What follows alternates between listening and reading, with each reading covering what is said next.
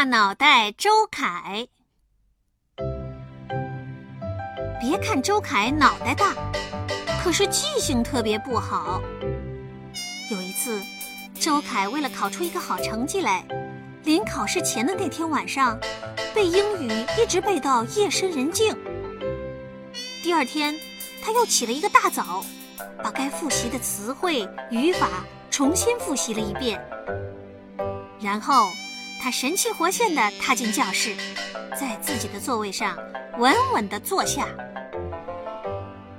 可是，等到老师把考卷发下来，他顿时傻了眼了。怎么发下来的是数学卷子啊？他赶紧大着嗓门问老师：“老师，怎么考的不是英语啊？”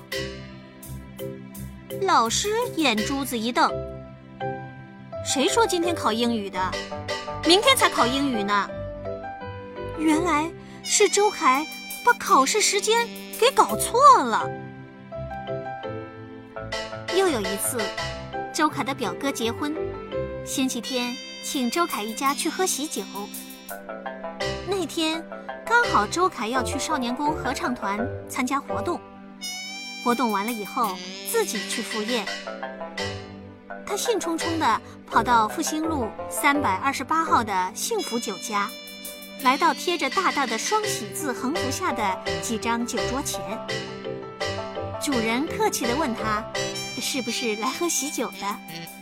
他连连点头说：“是的，是的，我是新郎的表弟。”主人立刻客气地请他坐下。不多会儿，客人们陆陆续续地来了，闹哄哄的一片。证婚人又是致辞，又是提议干杯。周凯立刻摆开架势，开怀大吃大喝起来。吃了一会儿，他忽然一拍脑袋：“哎，怎么今天不但没有看见新郎官表哥，连自己的爸爸妈妈也没有看见呢？”后来他悄悄一问：“糟，喝喜酒跑错了饭店，坐错了桌子。原来……”他搞错了酒店的门牌号码，八二八号变成了三二八号。周凯在学校里也算是一个小有名气的歌手了。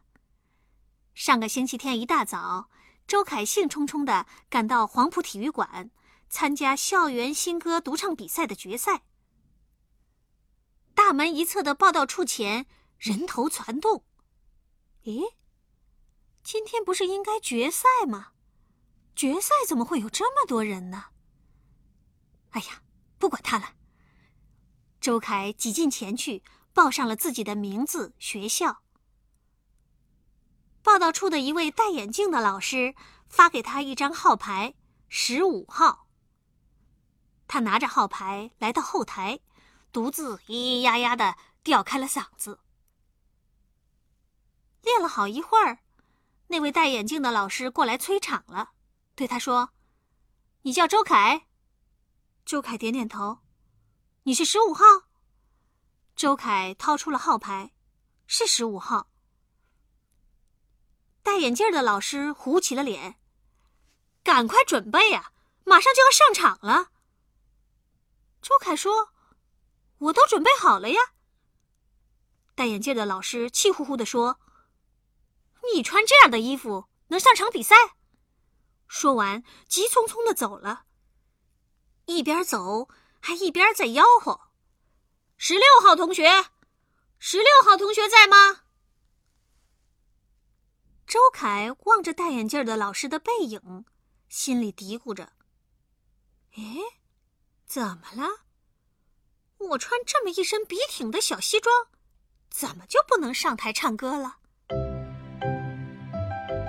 过了一会儿，喇叭里传出：“请十五号、十六号同学上场。”周凯一听，觉得很奇怪：“怎么搞的？不是说是独唱比赛吗？怎么是两个人呢？”哎，不管他了。迈着大步上了台。只见十六号同学是个大块头，穿着帆布的短裤短袄。当的一声锣响，大块头二话不说，立刻扑将上来。周凯一看，不妙啊！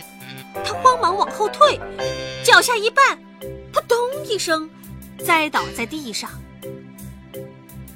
一、二、三，一个高个子跑过来，也不上来拉他一把，只在一边数数。你、你们这是在干什么呀？周凯一骨碌从地上爬起来，生气地说：“我们在比赛呀。”这里是青少年拳击比赛初赛的赛场。说着，高个子一挥手，大块头又气势汹汹地朝他扑过来。妈呀！周凯吓得连滚带爬地逃出了赛场。原来，这次他不但记错了时间，还跑错了地方。爸爸看着儿子。老是这么出洋相，就对他说：“周凯啊，你老是这么粗心大意下去，怎么行啊？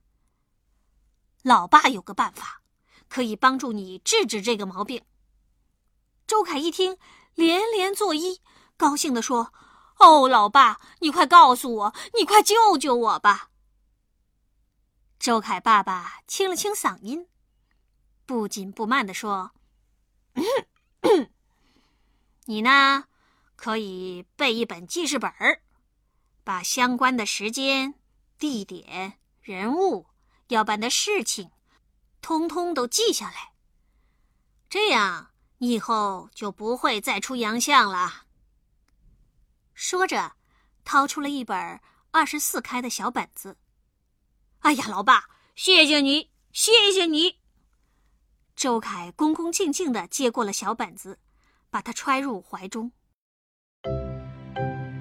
过了几天，爸爸向儿子周围的同学一打听，周凯还是老样子，出洋相的事情依然是屡屡发生。爸爸很纳闷儿，就把儿子找过来一问。